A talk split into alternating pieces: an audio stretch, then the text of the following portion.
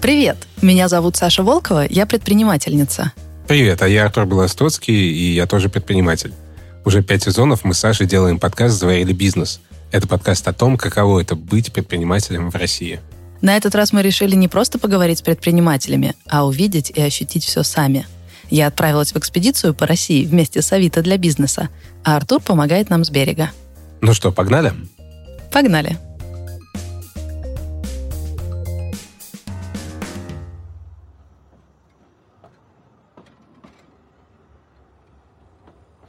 Прошлом эпизоде мы приключались в Новочеркасске, и мы там даже не стали останавливаться на ночевку. Сразу запрыгнули в поезд и поздно вечером уже были в Ростове-на-Дону.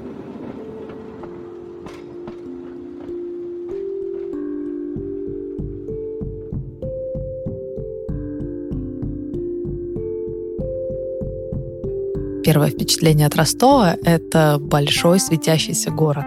На Питер похож. Мы все ехали и ехали от вокзала, и через э, окна такси я видела здание с большущими окнами, лепниной, этими дверями тяжелыми резными. И вот мы проезжаем мимо какой-то площади с памятником. Там всадник на коне, конь встал на дыбы, и я прямо из такси вижу, что это эм, конь, а не лошадь. Ну, если вы понимаете, о чем я. Таксист рассказал, что ростовчане называют это место под яйцами. Типа, приходи, я под яйцами. Пап, приезжай, я под яйцами.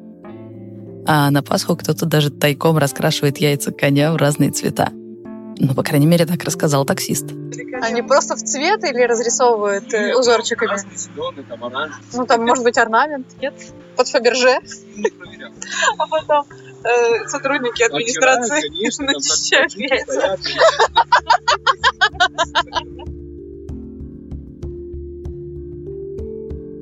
Неправда. Я ни разу не видел. Это Тимур Захарченко, герой этого выпуска. Он говорит, таксист все наврал. На самом деле, да, Ростов религиозный город, и э, как бы такое кощунство, оно, в принципе, может быть, просто в виде шутки рассказано, но в реальности вряд ли кто-то такое осуществил. Это памятник первой конной армии. Человек, который сидит на коне, символизирует Буденова. И по легенде, раньше это был вовсе не конь, а лошадь. Но во время приемки памятника Буденный это увидел и возмутился. Сказал, что я никогда на кобыле не ездил, потому что в казачьих войсках, ну и в принципе в коннице считается э, классно, когда ты ездишь на жеребце, потому что он более агрессивный, более ретивый, а кобыла такая более спокойная. Создатели памятника учли мнение Буденова и добавили недостающую деталь. Уже потом примастыривали а, мужское достоинство коню. Ну, а чтобы Буденов уж точно не ошибся, что он был слаб глазами к тому времени, он уже был достаточно пожилой, человек, то тогда уж примастерили такое достоинство, чтобы точно Буденный увидел и сказал, а, ну да, это жеребец. Вот, и поэтому народ как бы и называет это под яйцами, но на самом деле для местных, э, для нас это не воспринимается как вот именно, что под большим мужским. То есть как бы это просто вот под яйцами. Мы с Тимуром встретились как раз здесь, на площади у памятника, и отправились на прогулку. Раньше мы никогда не встречались, но так вышло, что Тимур, получается, теперь мой Кент по кентам на юге. Помните, в первый день экспедиции я забыла телефон в поезде? Так вот, моя сестра позвонила проводнице и узнала, что на обратном пути поезд пройдет через Ростов. Я списалась с Тимуром, мол, дружище, мы не знакомы, но можешь помочь? Тимур попросил друга, тот перехватил поезд на вокзале, забрал у проводницы мой телефон, передал Тимуру. Целая спасательная операция, и в результате ко мне мой телефончик вернулся. Целости и даже с полной зарядкой. И вот, хотя мы с Тимуром давно переписывались, сейчас мы встретились впервые. Тимур похож на предпринимателей, которых я обычно встречаю на интервью. Энергичный, интересно рассказывает про свой бизнес, ну и вообще про жизнь но с одной особенностью, которую реже встретишь у московских предпринимателей. У него переломаны уши. По моим ушам не видно, чем я занимался. Ты что, на борцов сразу видно. Когда ты катаешься по мату, то, то уши зажимаются и ломаются. И многие мальчишки, чтобы быть похожи на борцов побыстрее, они уши зажимают в дверном косяке и ломают их специально. Но зато ты приходишь такой, а ты уже борец, ты уже такой. Не знаю, может, это для девчонок не свойственно, но пацаны, когда садятся, ну, там, особенно там, кто из 90-х, из 2000-х, ты сразу выкупаешь. Есть поломанные уши, значит, борец, это значит, если будет драка, то с ним нужно, нельзя ввязаться в короткий бой, нужно держать на дистанции. На юге есть такая взросленная тоже, с помощью спорта, способность, э, умение дожимать вопросы многие начинают, ну, не знаю, даже не просто в бизнес, а внутри бизнеса какой-то вопрос, да, и не дожимают его. Так вот, спорт, он дисциплинирует, он учит дожимать вопросы, дожимать какое-то упражнение, дожимать какое-то соревнование, дожимать схватку. Вот. И это как бы То есть ты можешь не быть спортсменом в дальнейшем, но ты получаешь какие-то навыки, которые тебе помогают э, выживать, двигаться, добиваться успехов в других видах деятельности.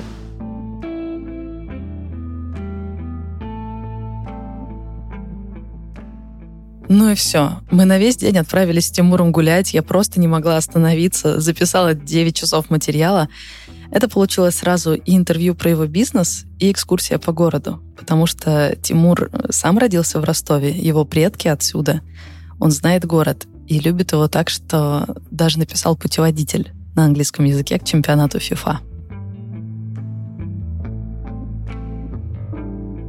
Честно скажу, как э, ростовчанин в четвертом поколении, я встроен в ткань этого города, что мне не нужно даже ничего читать, я могу дальше идти и рассказывать. У меня от этого разговора просто взорвался мозг. Да, вот смотри, значит, занят, я в растерянности. Тимур рассказал невероятное. Про набеги его предков, казацких атаманов, про допросы террористов, шпионаж, про бизнес, который начался с КВН, и про такую бизнес-модель, для которой названия-то нет. И я от этой истории в смешанных чувствах. Меня поразило, как Тимур насыщенно проживает жизнь, как он встраивается в контекст, в культуру. Но от некоторых вещей у меня просто зажмуривались уши. И когда я переслушивала материал, я не знала, что с ним делать. Ну, то есть оставить только то, что я могу принять и как-то переварить, ну, но тогда история будет неполной. Поэтому я решила так. Пусть лучше вы узнаете эту историю так же, как я, без изменений. Поэтому в этот раз я не буду вмешиваться, вы услышите только голос самого Тимура. Окей? А начнем с того, каким бизнесом он сейчас занимается. Я даже не знаю, есть ли для этого код названия. Как этот бизнес называется? Есть застройщики, которые строят жилые помещения, квартиры, особняки, коттеджные поселки и так далее. Мы закрываем все, кроме строительства. То есть мы разрабатываем что будет построено на этом участке. Мы помогаем разработать архитектуру со сторонними подрядчиками. Мы разрабатываем внутреннюю планировку помещений, называется квартирография, это наука. Придумываем, что будет стоять во дворе, придумываем для этого название, нанимаем продавцов, обучаем их, контролируем. Мы зарабатываем деньги на проценте от оборота, потому что мы продаем быстрее и дороже рынка. И вот эту как бы разницу мы забираем все в качестве прибыли. В моей семье не было ценности бизнеса. Вот я так объясню. То есть, грубо говоря, папа директор школы, мама ректора университета, потом папа стал ректором университета, до этого бабушка учительница, там по бабушкиной линии там профессор, то есть такая учительская среда. Тебя, как знаешь, еврейской семье мальчиков готовят как минимум, чтобы он играл на скрипке, либо знал английский язык, потому что это не позволит ему пропасть. Вот в моей семье, то есть это был какой-то путь, связанный с наукой. Не было такой ценности стать бизнесменом и заработать деньги. Это никто не культивировал. Деньги всегда являлись просто э, способом решения каких-то проблем. Там купить машину, купить квартиру. Но не было, знаешь, как вот попасть в список Forbes. Естественно, не было такого алгоритма поведения. Ты вырастаешь, зарабатываешь деньги, там потом что-то делаешь и так далее. И примеров рядом не было с бизнесменов.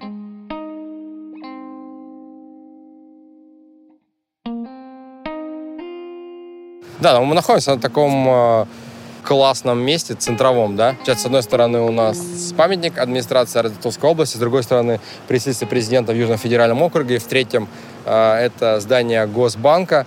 Госбанк, он как бы э, имеет купольную систему, на фасаде располагается конная скульптура, вот, и в 17 в 18 годах руководитель конторы Госбанка, как она тогда называлась, когда власть сменилась, э, белые ушли, а Ростов был оккупирован три раза. Первый раз он был оккупирован немецкими войсками в 18 году э, по знаменитому Брест-Литовскому миру.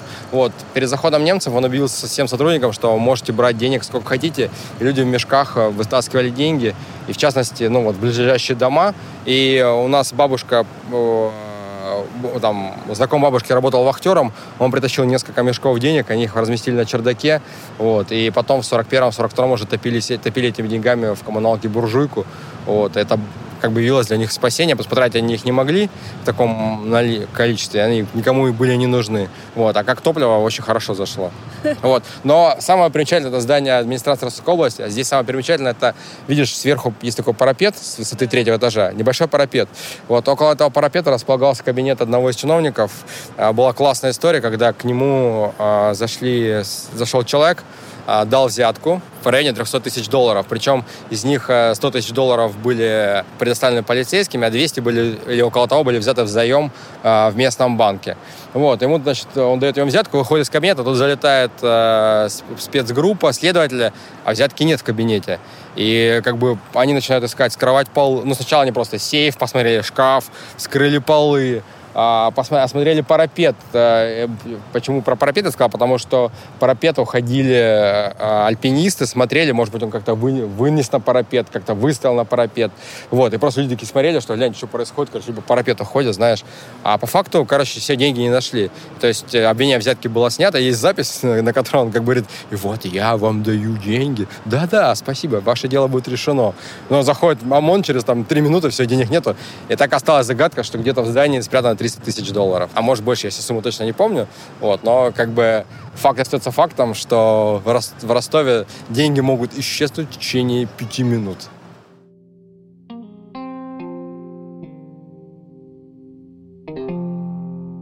Мы же из КВН выросли. Мы вместе учились в педагогическом вузе на разных факультетах. Такая тоже бизнес-история получилась.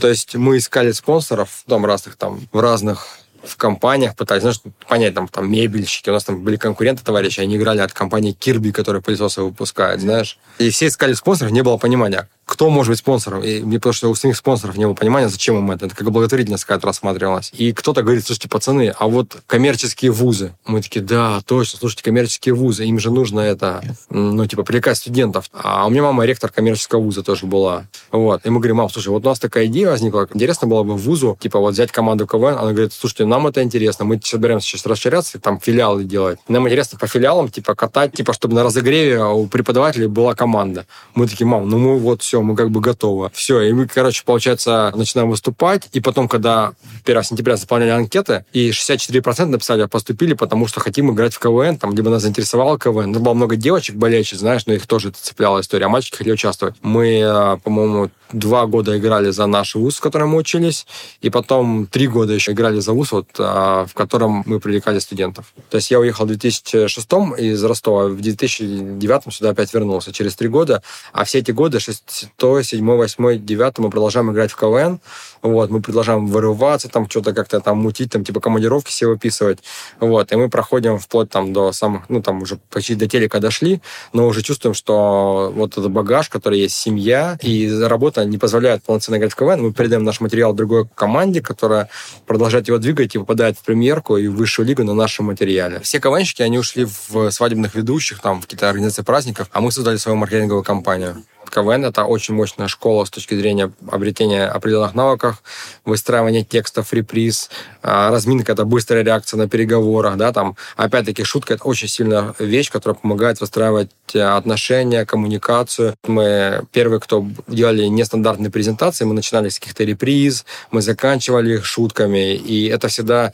на фоне там 10 одинаковых презентаций. Ты можешь быть средним по материалу, но ты можешь быть самым запоминающимся. И в итоге, когда сидит тендерный комитет, то есть ты там с какой-то галочкой, с каким-то плюсиком, ты получаешь контракт, потому что ты запомнился, знаешь, а остальные просто были ровно. Это мы получаем а, а, Тимур показал фотографию, вы можете ее увидеть в нашем инстаграме. European Property Awards — это самая значительная награда Оскара в девелопменте. Мы получаем ее в Лондоне. Вот, э, там был написано дресс-код на премии Black Tie. Там есть одно исключение, военная форма. Мы получили корочки казачьего войска, а нам помогли ребята по гранцы провести кинжалы. Вот, и мы приехали в полное, это справа казачья, в полное справа приехали. И ко мне там подошел один э, крупный бизнесмен э, испанский. Говорит, слушай, чувак, мы, конечно, крутые, но рядом с вами в этом огромном зале это был Сити Холл, и он говорит, я чувствую себя очень скучным человеком. Вот. У нас еще другие были спасения. У нас тема была, это мы запускали кейс во время пандемии. Мы единственные, кто смогли продать квартиры через Pornhub. Вот. Мы там выстроили целую цепочку таких э, сайтов, которые смогли внимание людей переключить с порнографии на жилье. Мы как бы двигали ценность. Типа, что секс в своей квартире лучше, чем э, секс в чужой квартире. Вот. И за эту акцию мы получили награду Wow Awards вот, первое место в категории нестандартное продвижение digital. Мы двигались к этому несколько месяцев, и нам помогла пандемия. Ну, то есть, помимо стандартных способов продвижения, типа, как все работают, это соцсети и Google, мы постоянно пытаемся искать какие-то боковички, ну, то есть там. И, в частности, мы решили попробовать поработать с, с такими сторонними площадками, типа там Twitch, Pornhub, разные такие игровые какие-то истории. Но сложность в том, что люди приходят с определенным контентом, как их переключить? Если человек приходит, чтобы посмотреть порнографию, как его переключить на покупку квартиры? Изначально мы проводили самый простой способ, то есть мы просто объявление, да, там, что, типа, можно долбить в чужой квартире, а можно долбить в своей квартире. И такой, короче, типа, гифка, чувак долбит стены, короче, делает ремонт. Вот. Мы за счет таких э, юморного подхода пытались привлечь к этому внимание, но люди, мы получали кучу трафика, но большое количество переходов с Порнхаба на наш сайт, но было большое количество отказов. Вот. Тогда мы э, взяли и запустили промежуточный сайт, на котором были такие посылы. Я позвал подругу в гости, чтобы побаловаться язычками. Ты нажимаешь там и сегодня я с подругой научилась готовить салат из говяжьего языка. Ну, и просто какое-то видео с Ютуба. Или там, допустим, этот мужик умел долбить, как никто другой. Нажимаешь, там, короче, чувак, сейчас я научу, как с помощью обычного молотка раздолбить 6 квадратных метров всего за один час. Вот. Ну, и как бы с этого делали дальше. Ну, такие были видюшки, видюшки, видюшки. В конце было, что, типа, ты смотришь в порно из чужой квартиры, а бы им заниматься в своей квартире. Скидка 5% для тех, кто придет в Pornhub. Подойди к менеджеру и скажи, типа, хочу финансовую смазку, как у Саши Грей. И в какой-то момент звонит менеджер, говорит, слушай, тут, короче, пришел какой-то чувак странный, у меня ухо шепчет, хочу финансовую смазку. Типа, мне полицию вызвали, ну что делать? Он, Ой, мы тебя забыли предупредить. Это, короче, мы закрутили историю на Pornhub. Мы даже не думали, что там так быстро придет лид. Ну и что, мы, получается, потратили 600 долларов, получили 4 сделки, то есть по 150 долларов. А, хотя в нашем бизнесе считается, что ну, затраты обычно на одного лида составляют до там, 3% от стоимости э, лота. Вот. А мы сделали там, не знаю, там 0,01%.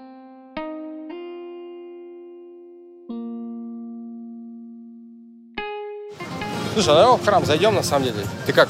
Я да, но только мне голову накрыть. Не, на самом деле эм, можно заходить. Раньше была такая тема, что если месячные нельзя заходить, или непокрытая голова, или ты в шортах, на самом деле таких строгих ограничений нету. Это все, как сказать, называется бабкинское лобби. Но как бы подчек может заходить в храм по потребности, как, в чем бы он ни был, как бы он себя не чувствовал.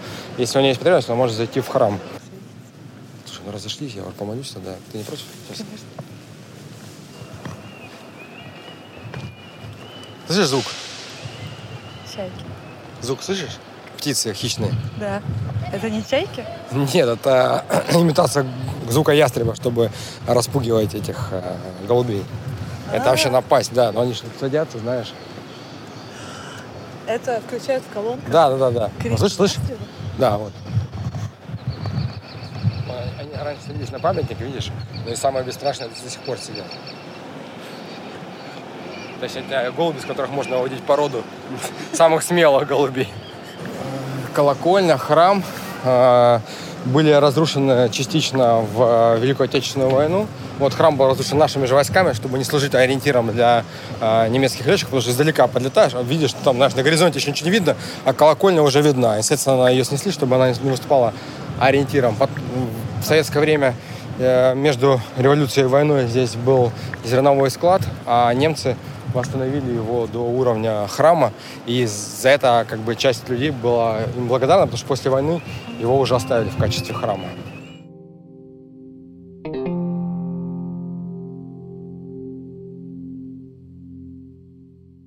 Я получил такой навык. Э, меня привлекали к переводам допросов террористов. Я защищал диссертацию по теме сленга э, английского они говорили по-английски с сильным акцентом, я еще изучал арабский. Мне сначала давали текстовые, потом я говорю, слушай, тут, походу, в тексте, но неправильно зафиксировано, транскрибировано слово. Можно аудио. Мне давали аудио, я говорю, слушайте, но он произносит что-то, вот ты когда видишь, мне такие, ну ладно, там, кучу подписок, все, дают видео, короче, я прихожу в специальный кабинет, отсматриваю, и, короче, транскрибирую, потом это перевожу с какой-то долей достоверности. Вот. И там в процессе вот такой небольшой как бы работы я получил такой навык, что к, как бы, когда ты пытаешься перевести человека, тебе очень важен контекст. Потому что иногда слово, а, исходя из бэкграунда человека, может означать э, там, разные вещи, исходя из профессии. Да? Для кого-то башмак — это башмак, а для там, дальнобойщик башмак — это штука, которую ставят под колесо машины, чтобы она не покатилась назад. И очень важно в этом смысле контекст происхождения, и также там употребление некоторых слов. И я настолько стал наглым, что я говорю, знаете, а мне еще важно узнать, вот этот человек, ну, допустим, там, понятно, что он араб, но он кто? Он, допустим, он там был раньше, допустим, портным, или он там был вечно грабителем, потому что есть свои нюансы в сленге, там есть как бы разности региональные. Вот. И проанализировав некоторых людей, я понял, что он хотел сказать, потому что некоторые записи были посмертных допросов, знаешь, типа того, они там, ну, не знаю, там с горячих точек привозили, человека допросили, его тяжело охранять, легче его уничтожить. Вот. И я понял, что вот этот контекст очень важен, кто, что, откуда.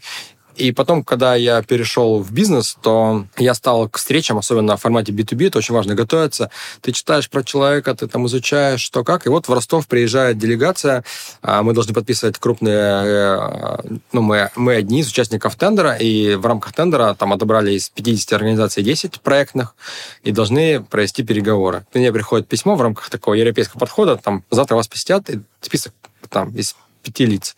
Я вбиваю каждый из этих людей в интернет, пытаюсь что-то про него найти, подготовиться. И вот я вбиваю одно, одного человека и смотрю, вижу, что там что-то написано. Посетил форум помощи черным в Европе.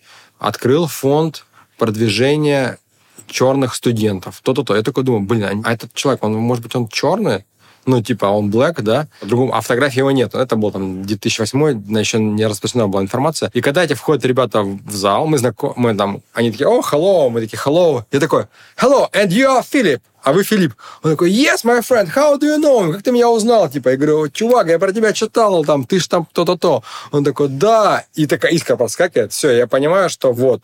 То есть вот этот момент, э, это тот инсайт, который я получил, и потом меня мои коллеги спрашивали, как мы получили этот контракт. Там это почти 6 миллиардная инвестиция в Ростовскую область, строительство завода Guardian. Я говорю, ребят, ну вот просто вот подготовка к встрече, это очень важный момент. Ты изучаешь людей, думаешь, так, ну вот этот этот чел про то, ага, а там нравятся быстрые тачки. Был такой тоже инсайт. Готовился к встрече, смотрю, чувака, несколько на Авито было объявление о продаже спортивных машин. То Мустанг, то он какой-то там э, тюнингованную Бэху продал. Думаю, блин, чувак про спортивные тачки. И я в презентацию несколько раз интегрировал слайды сравнения, типа, это как вот Феррари, это как вот Ламборджини. Я не пойму, кто из них, потому что они не представились, там тендерный комитет, но я знаю по списку людей, кто-то из них, я вижу, ага, короче, вот это вот этот чувак. И в конце я завершаю, ну что ж, там говорю, Александр, думаю, понял мою метафору про Ламборджини. И смотрю на него. Он такой, да, да, я понял. Ну и как бы все, мы этот тендер тоже взяли. То есть вот это такие важные моменты, когда ты берешь, выстраиваешь этот контакт невидимо, и, знаешь, это как хорошая шутка, ты ее не досказываешь. Ты просто говоришь, и люди такие, м-м, ну да, это смешно. Вот. А если ты взял и разжевал, то это как бы уже анекдот, это уже чуть уровнем ниже реприза.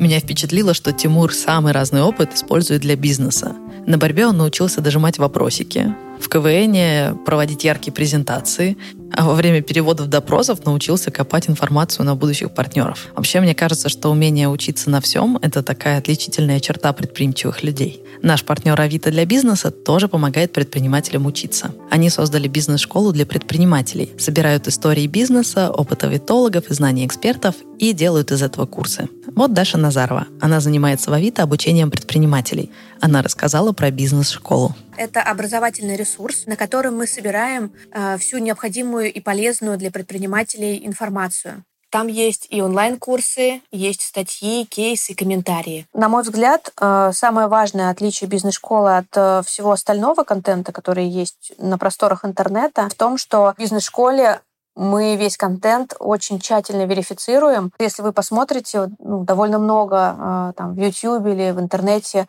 разного рода контента о том, как можно продавать на Авито, как можно зарабатывать на Авито.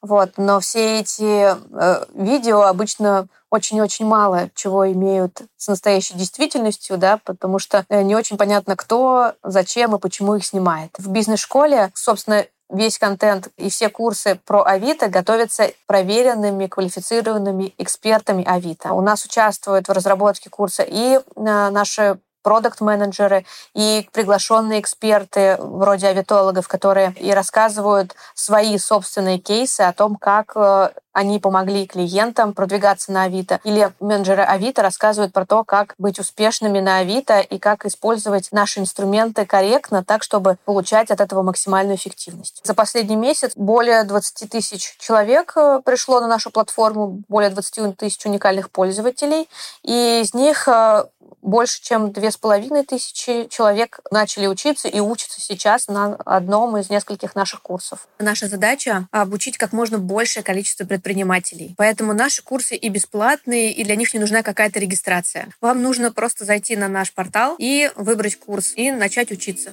That's all.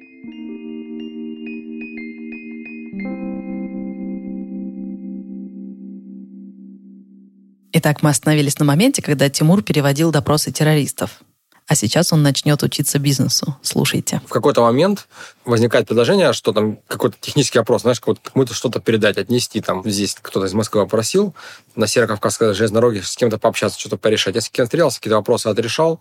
Вот, они говорят, мы приезжаем в Москву, поработаешь. Я выезжаю в Москву к ним, типа, на собеседование, и я понимаю в процессе собеседования, что я вообще не знаю мир бизнеса. То есть я закончил университет, я защитил диссертацию, но я вообще не понимаю бухгалтерия, что это такое вообще, какие они вопросы решают, чем они отличаются от финансового департамента, чем занимаются юристы, я так примерно представляю. Отдел снабжения, что они, только покупают скрепки и ручки. То есть я вообще не понимаю, как этот механизм функционирует. И в рамках собеседования мне задают такие вопросы, и я понимаю, что ничего не понимаю. У меня был такой бэкграунд немножко там э, с органами, с разведкой там, да. А, и мой дедушка еще очень много на эту тему мне рассказывал, был военный разведчик.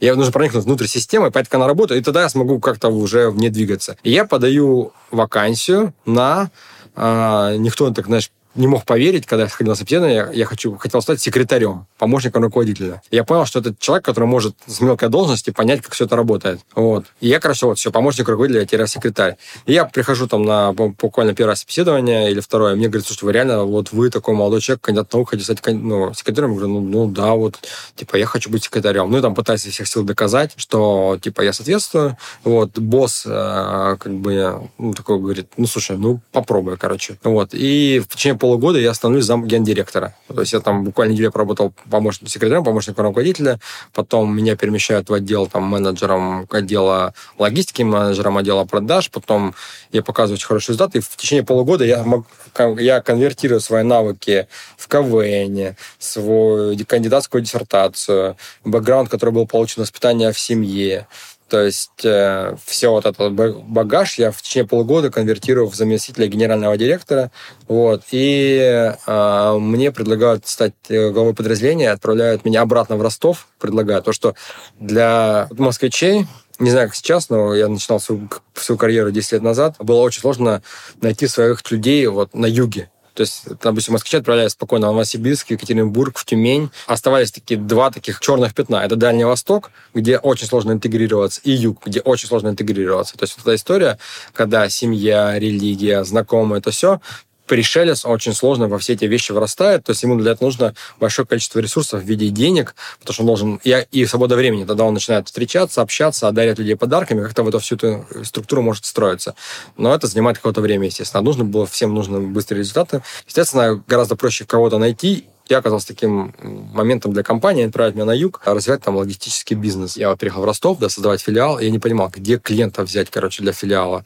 Ну, я поехал просто в конкурирующую компанию, заплатил уборщице, купил мусорные ведра, и оттуда достал все факсы, которые у них были, там порванные договора, и просто туда взял реквизиты, телефоны, контакты, и так составил свою первую контрактную базу для филиала в Ростове, да. И потом в другие моменты, когда нужно было собрать какую-то информацию, часто я сейчас информацию беру это из сторис жен ну, вот там, допустим, людей, которые нам интересны. То есть они там, вот, сейчас мы будем готовить там что-то там. Я пришла к мужу в офис, там разные моменты бывают, знаешь.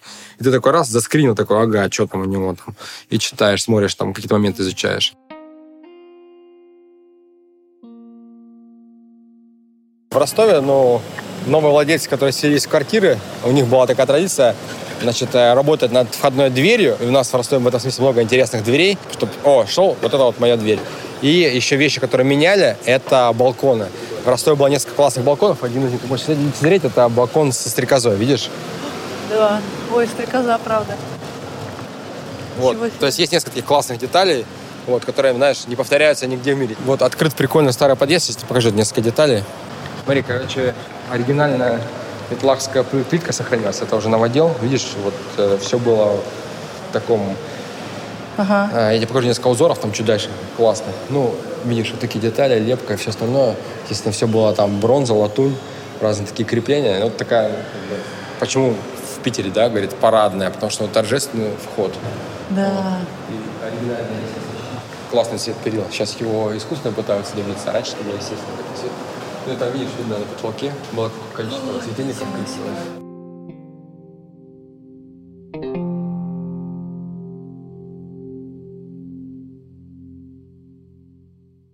Вот. Я подаюсь на юг, И здесь продолжаю заниматься логистикой. И просто вот момент удачи, случайности знакомлюсь с человеком, который занимается архитектурой. И вот мы начинаем с ним развивать немецкую компанию здесь, в России. Вот, создаем бренд, потом продаем, выходим. Потом я начинаю развивать э, бизнес для иностранных компаний, искать для них контракты здесь. На тот момент у российских компаний было мало опыта работы там в небоскребостроении, с бетонными работами сложными. Плюс такая система BIM — это создание объектов в трехмерном мире для того, чтобы можно было с этим работать и поэтому строить. Вот. То есть иностранные компании знают, что такое BIM, и заказчик знает, что такое BIM, а наши русские тогда работали в двухмерной плоскости. Мы для иностранных строителей искали заказчиков здесь. И да, и просто контрактов получили маржу как а, продавцы. Вот. В этом был бизнес. Вот. И к нам обращается один из людей, который говорит, слушайте, вот у меня есть какое-то количество объектов, предложите их своим иностранцам, ну, типа, купить. И нам приходит идея, что не продать иностранцам, а заняться редевелопментом и а, сделать там квартиры перевести из нежилое в жилое. Вот, и мы начинаем в эту погружаться. И для одного из наших заказчиков мы расштурмовываем, э, нам тоже еще дача, нам товарищ, который тоже участвовал в этом процессе, он подсказывает идею, что есть такой формат студии. На тот момент я путешествовал по Европе в рамках тоже там общения с европейскими заказчиками и жил пару раз в студиях настоящих, когда заходишь, над тобой находится кровать, э, там мойка, туалет, и, и такой, я думаю, я в латинском квартале пожил в Париже, думаю, блин, какая интересная штука. То есть, если я там вот путешествую, я провожу большую часть на ногах, и мне ну, квартира просто передохнуть, проснуться, и ты опять бежишь дальше. И для студентов тоже это классная история. Я понимаю, о чем это, нам, он говорит, давайте студии сделаем.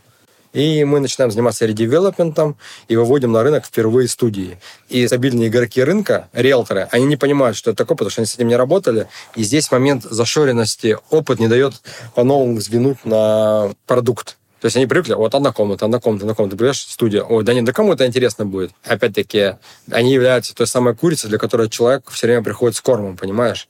И они не могут просто... Ты говоришь, смотрите, ну вот там же это стреляет, то есть и там и у нас, и у них категории граждан совпадают. Вот ты пытаешься как-то... Они, они, исходя опыта, уже все закостенели, они это не видят возможности. Вот, все мы выводим студии на рынок, и у остальных ну, кто в этом же сегменте работает, ну, эконом жилье, у них продажи становятся, потому что в девелопменте очень сложно перестроить продукт. Это занимает 2-3 года, пока ты там выведешь на рынок какую-то штуку, там, да, там, ту же студию. А у нас он уже готов. Все, однокомнатно становится в продажах, эм, все спрос на наши студии мы их распродаем, вот, и с этого как бы у нас появляется еще несколько контрактов, ну, застройщик видит, что мы умеем классно это заворачивать, то есть э, рекламировать, нейминг, плюс мы э, разрабатываем продажи, интересный подход в продажах. И мы, собственно говоря, начинаем разрабатывать свою теорию. Это теория иммерсивного маркетинга.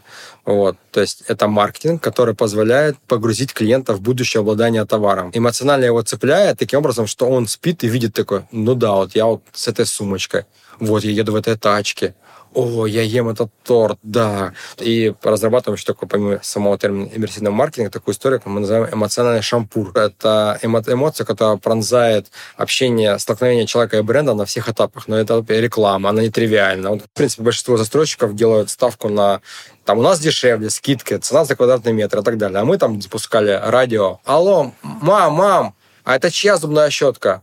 Это зубная щетка дедушки. М, блин, я уже вторую неделю чувствую его зубной щеткой свои зубы пора съезжать, своя квартира, телефон такой. То есть ну, мы давали, э, сейчас даже сложно представить, но мы тратили на телевидение в день 50 тысяч рублей, и это давало нам 500 звонков.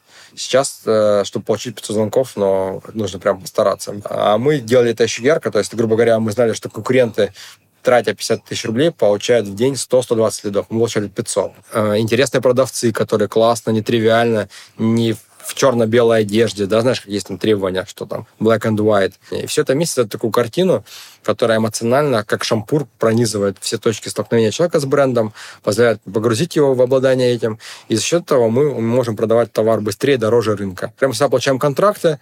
В дальнейшем мы побеждаем на конкурсе в Лондоне со своим кейсом «Три билборда на границе Батайска». Там мы знакомимся с ребятами, вот, которые нам предлагают как бы контракты в Черногории, там, в Люксембурге. Не всегда в девелопменте все контракты нам удалось довести до этапа реализации продажи. Иногда эти контракты мы расштурмовываем, классно упаковываем, потом один девелопер передает их другому девелоперу. Так в этом бизнесе. То есть иногда он бывает в формате B2B. Я в большей степени ощущаю в себе влияние казачьих генов а, потому что я в большей степени все-таки управляю людьми. Мой прадед по маминой линии, он был в нескольких поколениях, несколько раз атаманы становились а, выборными атаманами станицы. Это управление хозяйственной деятельностью, плюс в случае, если там возникают какие-то враждебные действия, но достаточно долгий период, там, в течение, там, по-моему, 50 либо 70 лет жизни станицы, она была пограничная и подвергалась набегам. То есть это было еще решение военных вопросов. То есть ты в мирное время ты там строишь, тут раз, короче, там собрал всех и как бы отправил. То есть решение нескольких задач. Плюс вот это вот взаимодействие с точки зрения того, что нужно интересы разных групп учитывать, там, да, там, зажиточного казачества, крестьян, соседей, там, военных, у которых есть свои запросы по отношению к станице, по поставке там того, того, того, продуктов, людей и так далее. Вот, это как бы я чувствую в себе вот это вот момент такого, знаешь, что переговоры с заказчиками, мотивация людей, которые передача информации снизу вверх по всем этим звеньям. То есть то, что я знаю по своему последнему прадеде Атамане, то есть я это вот себе как бы ощущаю. Вот. Свою вот эту сторону, вот эту часть крови, которая является армянской, связана с купечеством, я не сильно ощущаю. Ну, как бы меньше возможности для реализации, потому что я не успел на спекулятивное время, когда нужно было крутиться, продавать. Там вот в 90-е я как раз учился. Вот. Может быть, я прочувствовал бы это, знаешь, прожил. Я не живу в вакууме. У меня есть прошлое достаточно глубокое, мое прошлое, прошлое моей семьи, на которое я опираюсь, да. У меня есть будущее, скорее. То есть я уже живу тем, что я это передам своим детям, да. И то есть я и моя семья, мы движемся не в вакууме, мы движемся, вот у нас там есть какая-то точка там, мы сейчас находимся здесь, у нас уже есть какая-то точка там, мы движемся. И вот это встраивание в контекст, оно забирает очень много времени сил, то есть тоже, тоже слушать эти истории, там, впитывать от своих бабушек, дедушек, дать там внимание. Это тоже, знаешь, такая работа, которую должен ребенок выполнять. И я помню, почувствовал это сильно, когда я переехал в Москву, меня останавливает э, гаишник, и я понимаю, что алгоритм моего поведения снова мне некому позвонить. То есть здесь ты когда ставишь гаишник, такой, так, а, у нас же есть там дядя, который он был, работал в милиции, он там может что-то как-то помочь, подсказать, там что-то, какую-то организовать историю. А там я вот я нахожусь в вакууме, некому позвонить. Здесь я встроен в контекст. Ты, допустим, идешь, ты же кого-то встречаешь, с кем-то здороваешься. То есть ты двигаешься по какому-то маршруту, и ты проживаешь. Это то же самое, как такая классный эпизод, который мой товарищ рассказывал про Италию.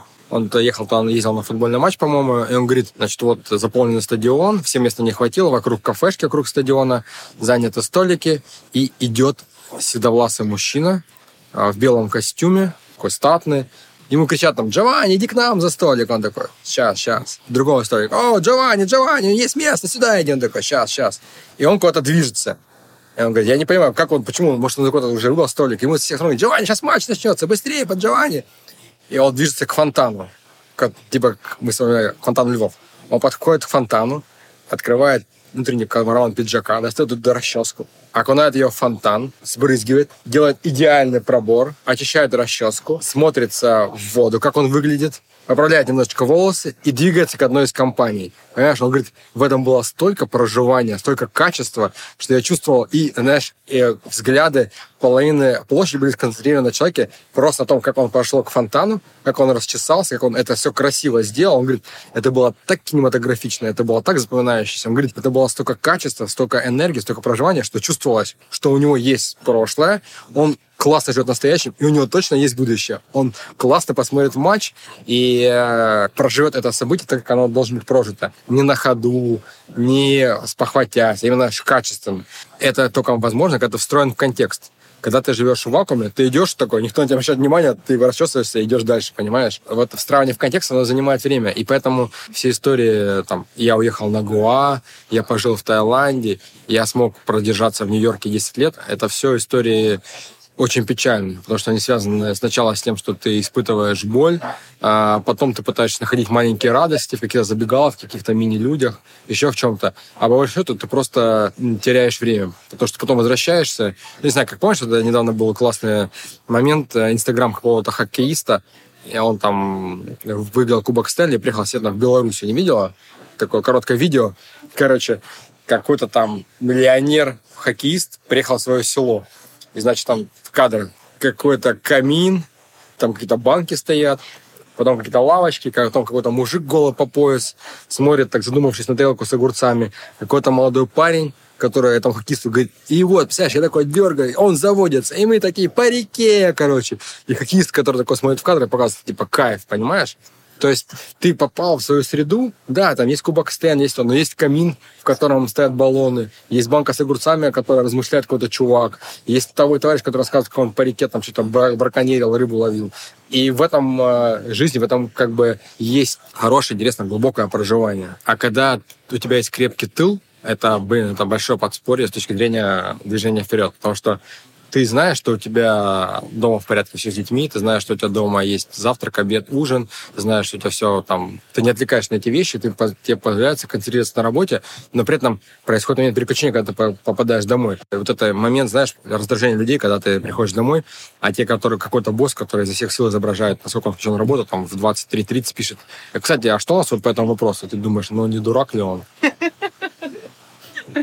На самом деле, многие очень люди ну, как бы утрачивают вот возможность, знаешь, этого качественного проживания, которое ведет к иному уровню эмоционального состояния. Да, традиция помогает это прожить правильно. То есть традиция с какой точки зрения? Да, есть на разные вещи, есть на разные обряды. Допустим, да, там, ну вот, если брать казачий, там обряд посаживания есть крестины, да, есть обряд посаживания казачка на коня. Он садится на какую-то старую вещь, которая есть в семье, допустим, на бабкин платок. Ну, такая есть, да. Потом его крестный, либо кто-то претендующий на эту роль, сажает на коня, вручает ему оружие, а снимает его с коня мать. Вот, это такой интересный обряд.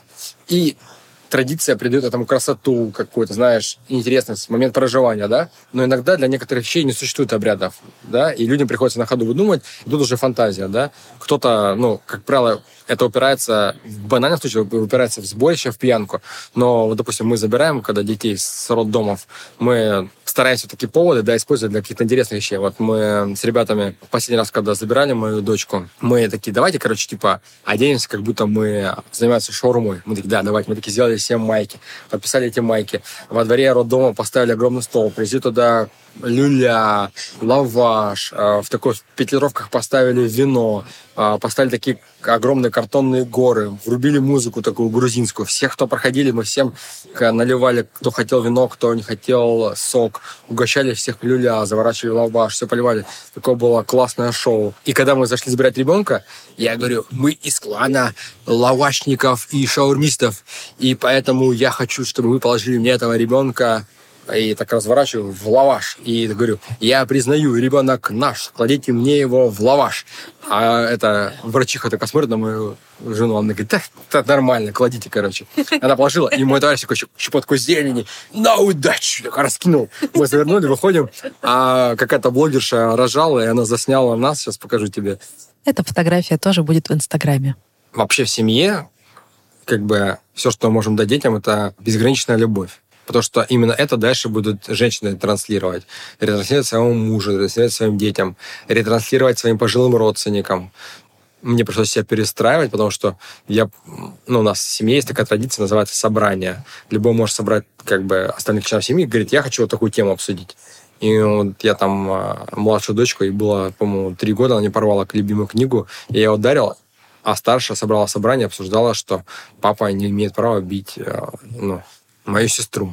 Ну, и она сказала вот так и так, что мне было неприятно смотреть, как папа, он такой большой, бьет маленького ребенка. Ну, я так это прочувствовал и понял, что ну, я больше не буду бить. Хотя моей модели поведения меня не били, но моя модель поведения была, что, типа, ну, если поступаешь неправильно, ты должны бить. И папа мне говорит, ну, может, тебя не били. Я такой, ну да, типа, я вот как бы забыл. Э, в семье часто сталкиваются противоположности, а еще интереснее то, что эти противоположности спустя время могут э, приходить к какому-то компромиссу. А вот эта вот фотография, это вот моя бабушка-казачка, видишь? И ее родственники, оставшиеся живых по женской линии, всегда возмущались, ну что ты в нем нашла? Ну он же сын Кацапа. Ну это, получается, они же э, память, да, что она казачка, он простой кацап, то есть человек от земли. Причем, а, почему кацап? Потому что они в этом селе оказались из Курска. Ну, это кацапка Московская область, так их называли приезжих.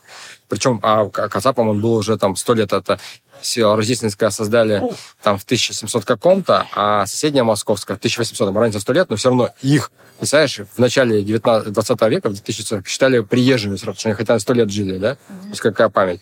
И они говорили, типа, как, как ты как то такая красавица, она была метр восемьдесят, такая, знаешь, ну, прям вот такая стадная казачка. Вот. А причем, получается, и во мне, и в ней э, корни чеченские, потому что мы там, когда исследовали документы семьи, нашли, что запись за 1000 700 какой-то год, что, короче, чеченцы пришли в село, а, угнали весь скот, вот, мой обратный рейд возглавил мой прапрадед. Мне прадед становились атаманами станицы, ну, несколько раз. И он возглавил обратный рейд, и там было так прикольно записано, что привезли обратно в рейде э, на чеченские аулы, значит, 60 коров, э, а, 40 лошадей, э, женщин, овец и курей без счета. Да, и одна из них попала в нашу семью, стала женой, ее покрестили. Вот, но мы ее знаем как Авдотью, а реальное имя как что мы не знаем.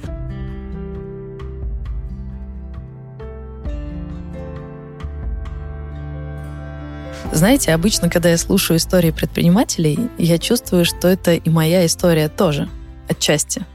Я часто прям так и говорю на интервью. Да, я понимаю, о чем ты говоришь. Да, у меня было что-то подобное. Да, я понимаю. Но не в этот раз. В этот раз я не понимаю. Я не чувствую своей связи с землей, на которой живу. И я не знаю историю своих предков до третьего колена. И в храм я не хожу. А еще вы заметили, в этих историях вообще нет женских персонажей.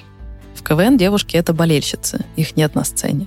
Потом их нет среди борцов и боксеров, среди бизнес-партнеров, в сити-холле их нет, в тендерных комиссиях нет. Единственное женское имя — это Авдотья, и то не настоящее. Девушку привезли среди других женщин курей и овец без счету, и она потеряла свое имя при крещении. Я слышу только про женщин в тылу, там, где готовят завтрак, обед и ужин, заботятся о пожилых — это те, кому герою приятно вернуться вечером после приключений. Для меня это как фильм, который не прошел тест Бегдал. Поэтому мне так захотелось услышать в Ростове историю, рассказанную женскими голосами. И как только я вернулась домой, ну, то есть на съемную квартиру, я списалась с Катей Юлей. Мне нужно знать, как на юге со всеми этими традициями, религией семейственностью, как там адаптируются предприимчивые девчонки. Услышите в следующем выпуске.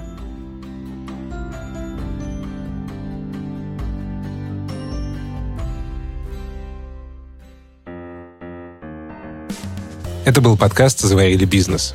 В этом сезоне будет 12 выпусков. Чтобы не пропустить следующий выпуск, подписывайтесь на подкаст в любимых приложениях – Apple подкастах, Google подкастах, Казбоксе, Яндекс.Музыке, ВКонтакте и Spotify. Этот сезон мы делаем вместе с сервисом Авито для бизнеса. Он помогает предпринимателям решать самые разные задачи.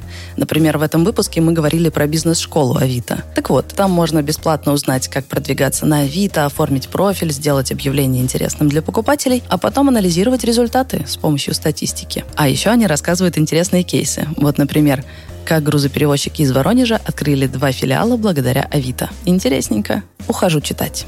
Все подробности на сайте business.avito.ru school. Ссылка в описании этого эпизода. Сделать этот выпуск нам помогли продюсер Яна Ломаева, редактор Лена Волкова и звукорежиссер Денис Остромухов. Если вам нравятся истории, которые мы рассказываем, то поставьте нам оценку в приложении Apple Podcasts или в Кастбоксе и напишите отзыв. А если слушаете нас на Яндекс Музыке, то поставьте сердечко. Это поможет другим людям узнать о нас. А еще не забывайте подписываться на наш инстаграм «Заварили». Ссылка будет в описании этого выпуска. Отмечайте нас в сторис. Мы обязательно перепостим ваши отзывы к себе. Пока-пока. Пока-пока. А, и все? Конец.